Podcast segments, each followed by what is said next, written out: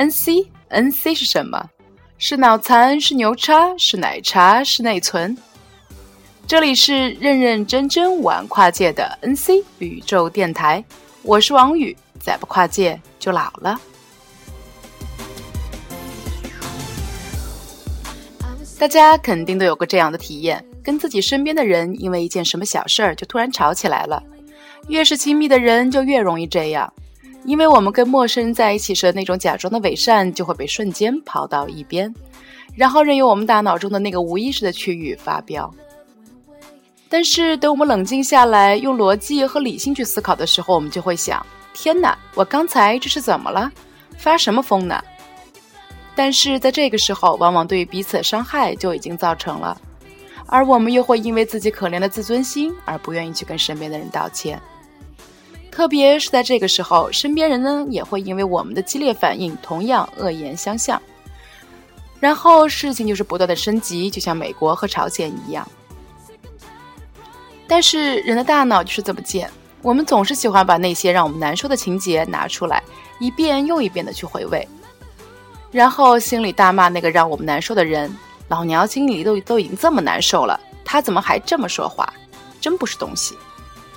然后又会从我们的记忆库里不断的翻出那些对方让我们难受的陈芝麻烂谷子，试图一次又一次论证自己的判断，说看他就是个混蛋。如果这样的事情呢发生在夫妻之间，难免最后以离婚收场。我身边已经有太多太多的朋友走到了这一步，谁出来劝都没用。除非你能给他们的大脑重新写个程序，让他们相信对方是美好的，这个时候你什么话都不用说，他们就会从自己的大脑里找出来所有溢美之言去赞扬对方。生活就是这样，你看到的世界其实并不一定是别人看到的世界，而往往这就会给我们的人际关系带来一个紧张的情绪。好啦，今天的这么一个开头呢，不单单是要说给我身边那些准备离婚的朋友听的。毕竟宁拆十座庙，不毁一桩亲嘛。当然，这也是要给我下面说的内容来一个热身，跟大家聊一聊我们在戏剧里所体验到的那个不是自己的自己。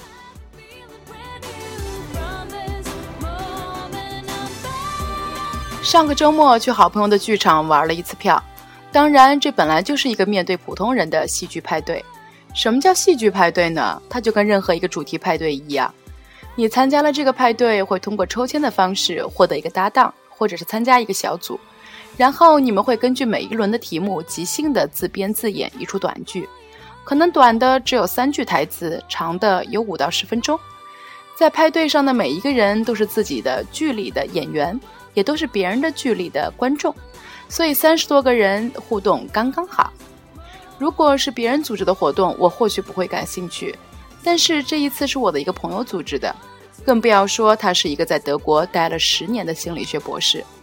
在我理解的范围里，所有的研究心理学的人都应该住在德国或者是奥地利。所以每一次我看到这个女朋友的时候呢，我就会觉得她身上沾染了弗洛伊德的灵魂。所以我连自己说话的时候的语气都会变得诚惶诚恐。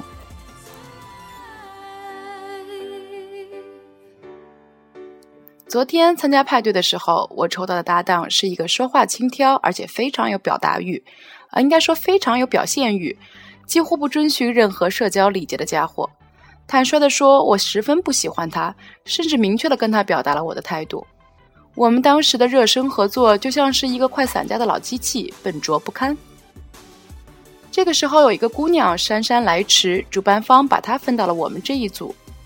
在第二轮里，我们抽签呢是要演一出《罗密欧与朱丽叶》，要求是角色互换，那么肯定是由这个轻佻的男生来演朱丽叶了。那么谁来演罗密欧呢？我们只有五分钟的时间来准备，并没有太多的时间去纠缠角色的分配。那个新来的姑娘就说让她来演一系列的配角，比如说发现了这段恋情的罗密欧的啊，朱丽叶的母亲啊，或者是给朱丽叶毒药的人。而我呢，则是去演罗密欧。我们简单的把情节串了一下，就上台了。第一幕就是朱丽叶在阳台上思念着罗密欧。当然，我们的这位轻佻的男士几乎是把朱丽叶演成了一个荡妇。这时，我这个罗密欧便登台了。即便我当时穿着 Ted Baker 华丽的蓬蓬裙，但是，一上台我就完全控制不住我自己的身体，在舞台上来了个意大利式的男人的自恋的戏剧式的夸张。先是假装从脑袋上摘下了我的贝雷帽，向台下致意，然后我又单膝跪下，双手伸向了朱丽叶，说：“哦，朱丽叶，为什么你是朱丽叶？”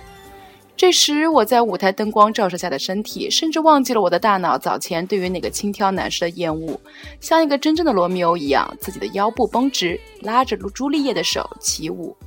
台下掌声、欢呼声四起。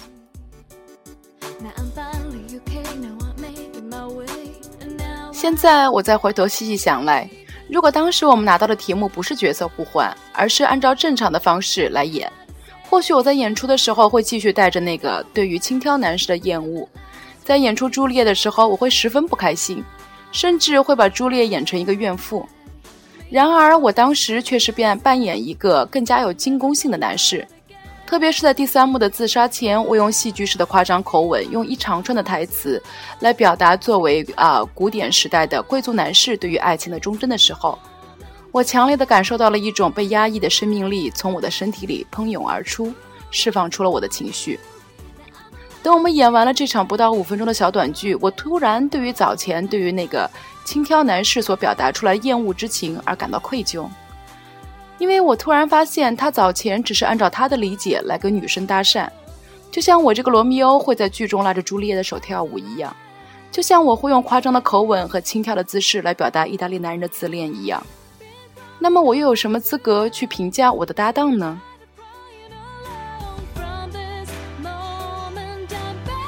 往往我们的言语和动作都是在特定场合下的反应，只不过这些在戏剧中会变得更加 dramatic。所以呢，通过这场剧也让我明白了个中的原委。不像在平凡的市井生活里，我们的大脑往往会被我们的情绪所愚弄。所以制造出一些所谓的逻辑，让我们坚信不疑，然后折磨着我们的灵魂和我们的生活。我想，或许这就是那位德国回来的心理学博士朋友组织这样的戏剧派对的原因吧。好了，今天就先聊到这里吧。这一期只谈了一谈关于戏剧啊演出戏剧的感受。关于编排戏剧的感悟呢，以后再谈。因为我们之后呢，又是用了十分钟编排了一出七个人的戏，真是 amazing。我是王宇，再不跨界就老了。